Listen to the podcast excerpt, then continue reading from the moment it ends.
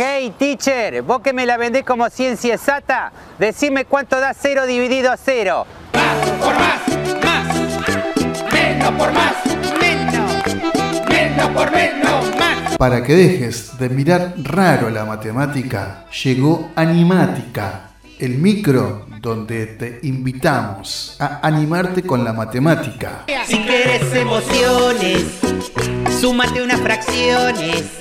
Si quieres moverte al ritmo, emplea los logaritmos. Si quieres ser prudente, calcula la tangente. Y si quieres pasarla mal, dividí con decimal. Historias, anécdotas, curiosidades y, ¿por qué no?, acertijos. El obtuso César. Animática, a cargo de la profe Claudia Biazzo.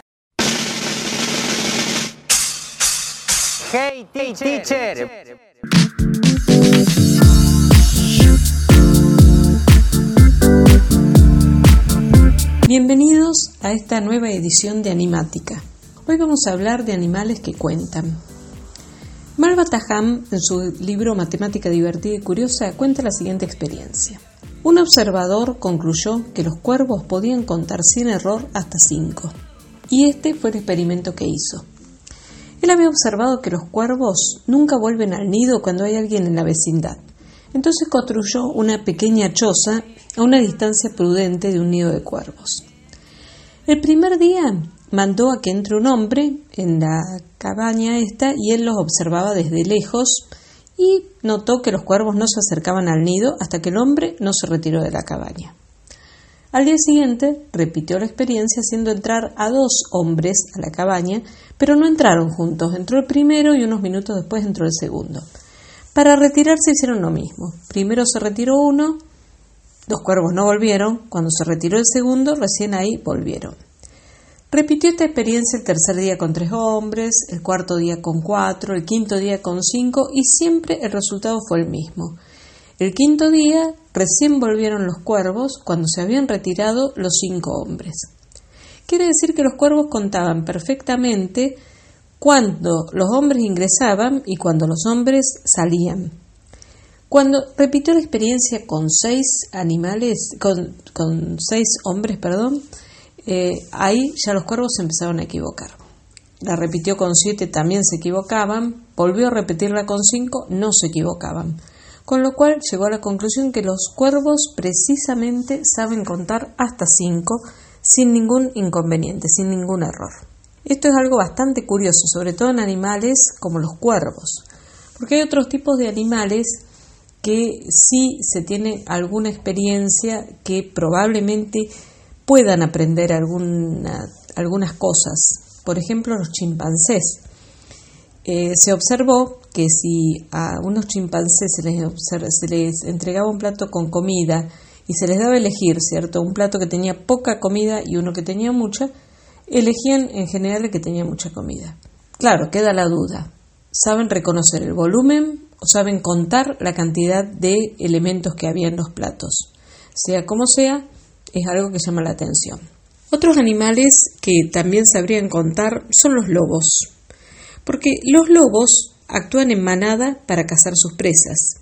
Por ejemplo, con las presas como los alces se necesitan seis lobos, pero para cazar los bisontes se necesitan más de nueve.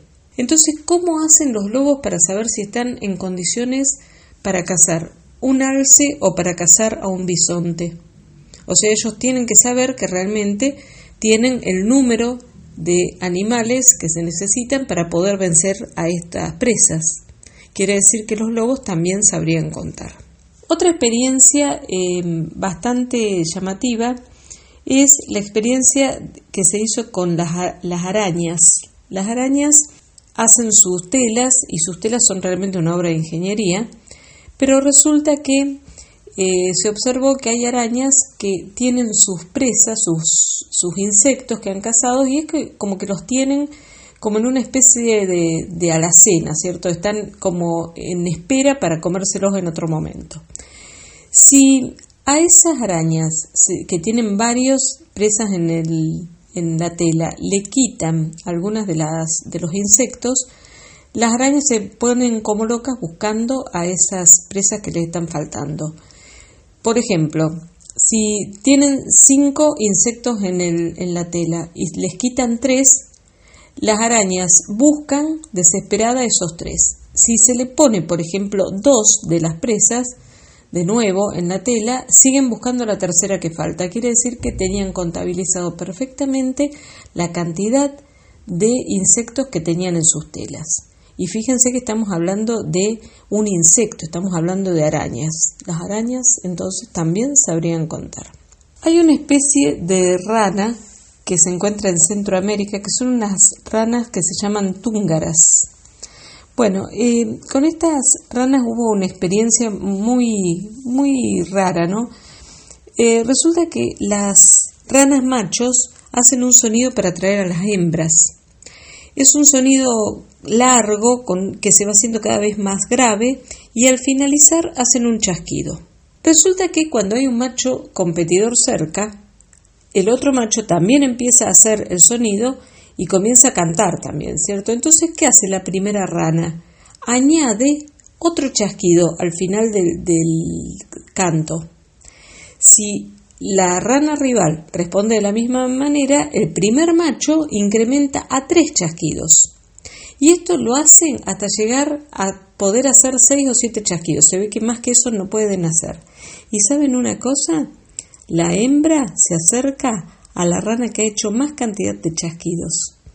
Quiere decir que las ranas también saben contar. Bien amigos, espero que les haya resultado interesante. En la próxima vamos a hablar de otro tema. Muchas gracias.